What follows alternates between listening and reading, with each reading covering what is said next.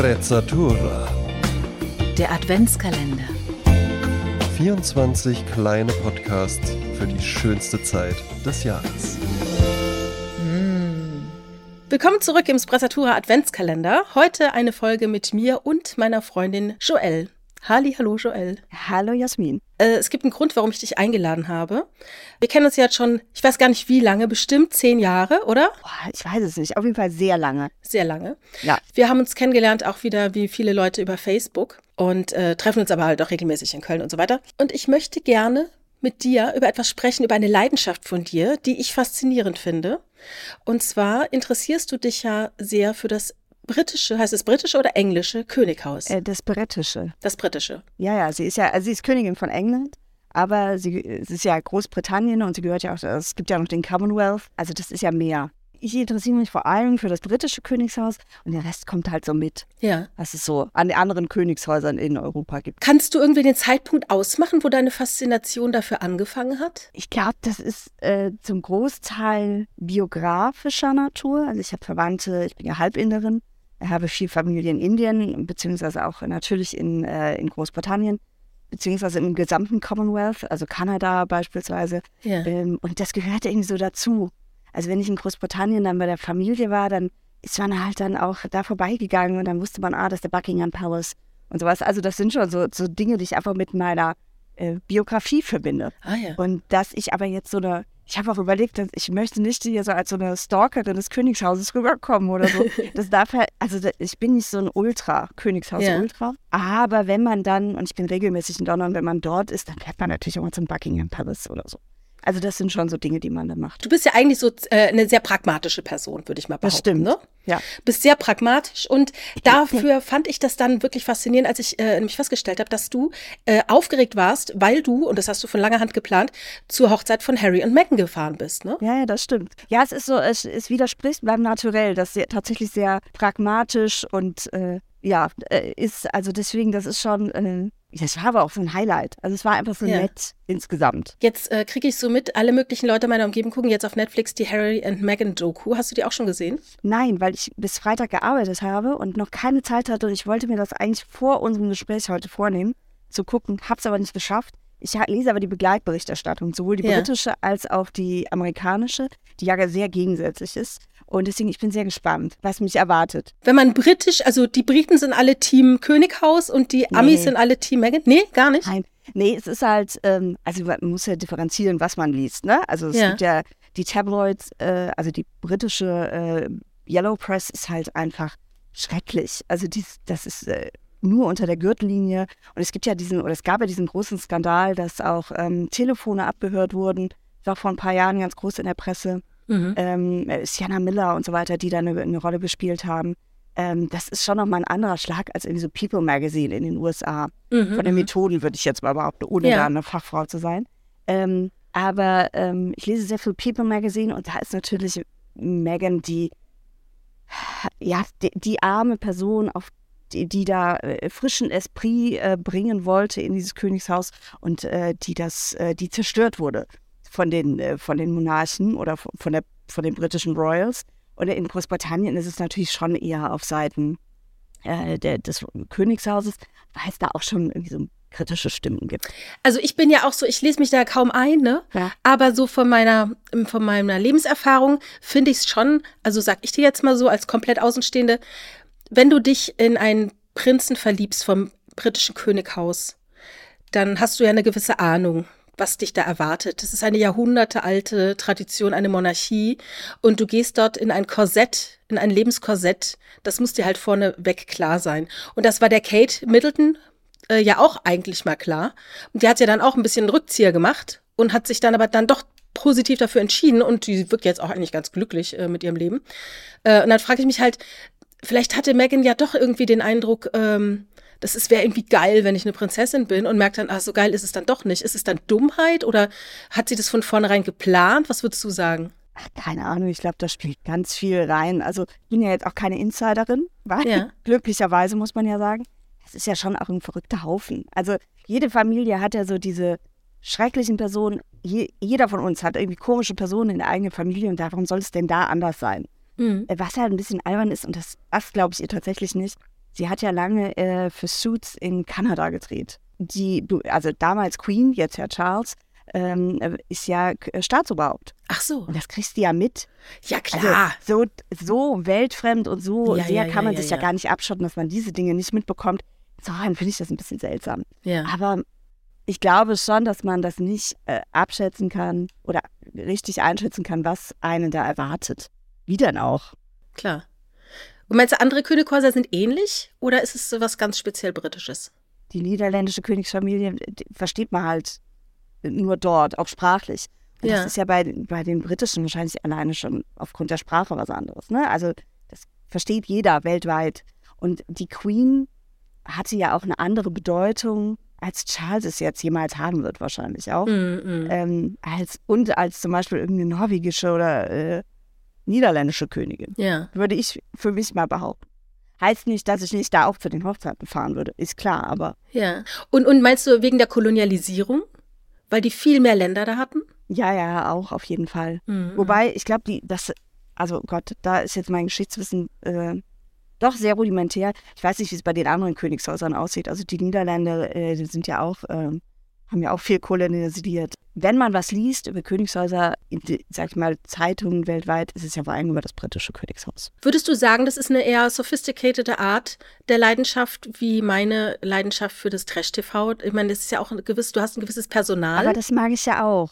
Das ist so ein bisschen, ich bin so ein kleiner Geschichtsnerd, was Großbritannien angeht. ja, Und das verbindet das vielleicht. Also es ist ja auch irgendwo Trash. Es ist halt nur royaler Trash. ja. Mit ein bisschen Geschichtswissen so Ja, vereinbart. Also von daher wahrscheinlich ist es ähnlich. Und wie, das meinte ich ja eben auch, ne? Also wenn du irgendwie, keine Ahnung, Love Island oder sowas guckst, da gibt es eben auch den, den verrückten Typen, der irgendwie säuft. Und das gibt es ja bei den Briten im Königshaus bestimmt auch. Ich weiß nicht, wer es ist, aber Ja, das sind halt diese Stoffe. Das hatte ich ja damals bei Big Brother auch äh, rausgemacht. Das sind halt diese alten äh, Stoffe, äh, die alten Figuren der griechischen Tragödie. Ne? Du hast halt den, den Clown, du hast den äh, Bösen, du hast den Helden, du hast die Liebliche, du hast, ne? also, also das, das gibt's ja dann überall, ne? Ja, genau. Also, und es wird ja auch dann so medial aufbereitet. Ne? Und es ist halt eine Firma. Also, die arbeiten an ihrem Image und das Image, wenn es da irgendwelche Störfaktoren gibt, dann muss man halt daran arbeiten, das wieder herzustellen. Hm, Also, sei hm. es jetzt eben mit, äh, mit Edward oder eben jetzt auch mit Harry und Meghan. Und, und glaubst du, dass in so einer Zeit wie heute, wo ja alles so digital, durchschaut, trans vermeintlich transparent ist, dass das Könighaus weiterhin so Bestand hat und so eine Wichtigkeit hat wie in den letzten 100 Jahren? Für die nächsten 100 Jahre? Oder vielleicht halten die Leute sich genau deshalb daran fest, weil es eben was Altes, Traditionelles ist. Ja, ich glaube, das ist so, so eine Mischung. Also die, die müssen sich ja öffnen. Man sieht das ja aber auch ganz stark, wenn man sich den Instagram-Channel von der Royal Family anschaut, ne? was dort Den gibt's auch, ja klar. Ja, ja, natürlich, was da Ja. alles gezielt auch platziert wird. Aber das ist halt einfach Marketing, Ja, nichts anderes. ja. Und gleichzeitig ist es natürlich, und deswegen war das ja auch so, so traurig, als die Queen gestorben ist, das ist halt einfach, man verabschiedet sich halt von Dingen. Hm. Dinge ändern sich und der Mensch ist eigentlich, gerade wir Deutschen sind ja auch nicht so besonders offen für Veränderungen. Die Briten glaube ich auch nicht, ehrlich gesagt. Ähm, also von daher, das, das hat schon, hat glaube ich sehr viel mit Psycho und so zu tun, Hm. dass man das so cool findet oder eben nicht. Jetzt zur Kolonialisierung, äh, beziehungsweise ich habe mich ein bisschen eingelesen in so ein kleines äh, Seitenthema der äh, Briten. Und zwar, als wir uns letztes Mal getroffen haben, hast du ja erzählt, ja, ich war in London, war wieder beim Five O'Clock Tea. Oh mein Gott, ne, was war da denn los und so. Und das hat ja bei dir so eine kleine Tradition. Und ich, ich wusste gar nicht, dass es so, das ist ja ein feststehender Begriff, Five O'Clock Tea. Ja, oder Afternoon Tea, ja. Ich habe äh, gelesen, dass es eben seit dem, glaube ich, 17. Jahrhundert wird halt Tee importiert. Ja. Und damals war es halt einfacher, Tee zu kriegen, als Kaffee zu kriegen. Mhm. Und dann haben die halt angefangen, äh, Tee zu trinken. Das war so ein bisschen die Upper Class, äh, die das tat. Und weil dann irgendwann die Briten immer später abgegessen haben, hatten die dann so ein Hüngerchen so im Laufe des Nachmittags. genau. Ne? Ja, dann erz- erzähl mal weiter von diesem, weil und auch von deinem Erlebnis dann im Hotel, was du da immer machst. Oh Gott, das, also in dem Fall möchte ich das Hotel verschweigen, weil es kein schönes Erlebnis war. Aber sonst ist es sehr, sehr nett. Nee, das, äh, das ist so eine Tradition, die ich jetzt mit einer Freundin eingeführt habe vor einigen Jahren, dass wir gesagt haben, wir fahren zu unseren Geburtstagen. Meistens ist es ihr Geburtstag, weil der so praktisch im November liegt und äh, man dann direkt noch äh, ähm, die, die Weihnachtszeit in London verbringen kann. Und das ist Ja. Sehr schön. Die Innenstadt ist wahnsinnig schön geschmückt. Äh, also Innenstadt im weiteren Sinne, ne? also Bond Street, Oxford Street und so weiter. Und ähm, wir haben uns dann vorgenommen, dass wir dann, also eigentlich war es ein Once-in-a-Lifetime-Experience, weil Mhm. es ist so, es ist halt nicht so besonders günstig. Und das erste Mal waren wir im Ritz und äh, dann hat sich das irgendwie so eingebürgert sozusagen bei uns, dass wir das mindestens einmal im Jahr, meistens dann in London machen. Und muss man sich da vorher anmelden oder Ja. geht man einfach hin und sagt, erzähl Es mal. gibt bestimmt auch Läden oder Hotels, in die man einfach so gehen kann. Ähm, wir buchen dann immer, weil wir auch in einer größeren Gruppe mittlerweile reisen, wir haben einige sozusagen angesteckt äh, damit, ja. äh, buchen, buchen wir das immer vorher und äh, dann ähm, kriegst du halt diese Sandwich-Auswahl und äh, Scones, also so das klassisch englische, ähm, den klassisch englischen Afternoon Tea. ja, erzähl mal, was, was steht da alles? Du kommst also da rein in den Raum, sagst, guten Ja. Tag, ich habe gebucht. So ungefähr. Und dann wird man äh, zum Platz geleitet. Und ähm, dann bekommt man eine, äh, also die Teekarte, die je nachdem, also da sind dann schon so teilweise 40, 50 Tees drauf. Mhm. Und dann sucht man sich diesen Tee aus, der wird dann gebracht. Und dann kriegst du halt diese Etagieren mit Sandwiches, mit Scones, mit äh, mittlerweile Macarons, also so Süßkram. Und ähm, das geht dann so zwei Stunden und man kriegt eigentlich immer Nachschlag.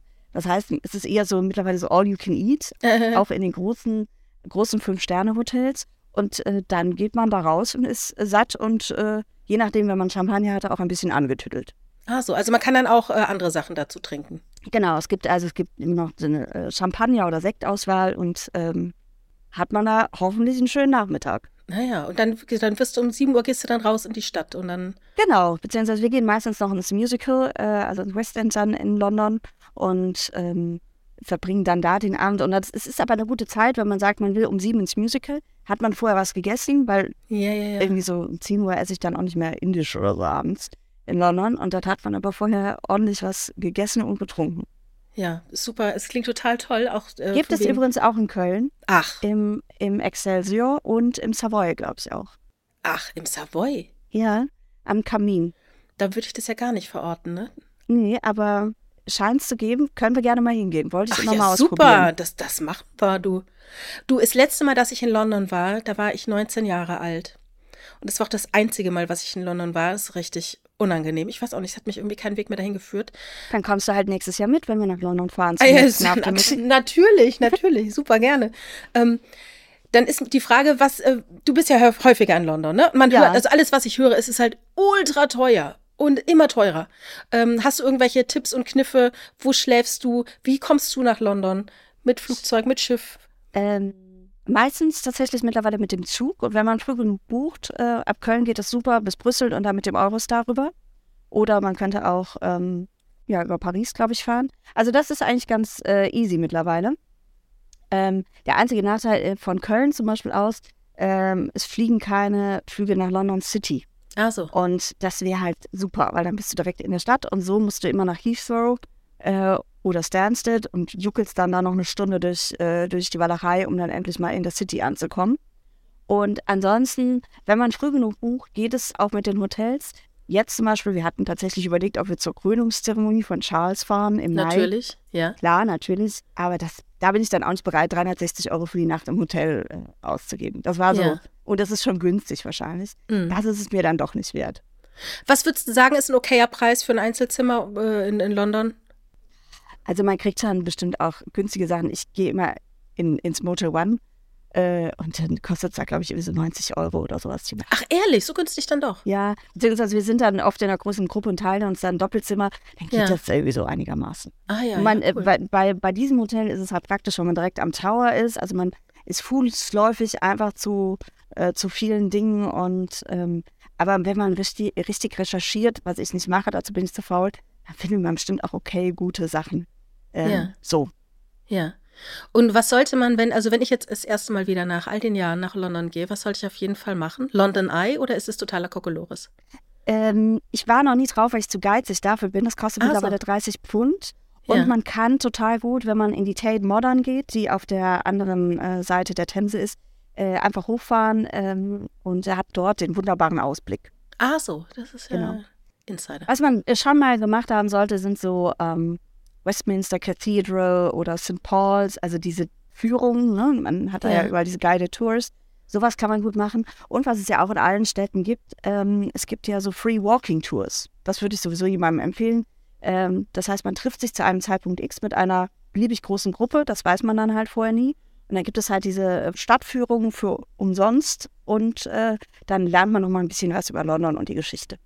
Ähm, jetzt zum Ende hin wollte ich dich nochmal fragen, wie glaubst du, geht es weiter mit Harry und Meghan?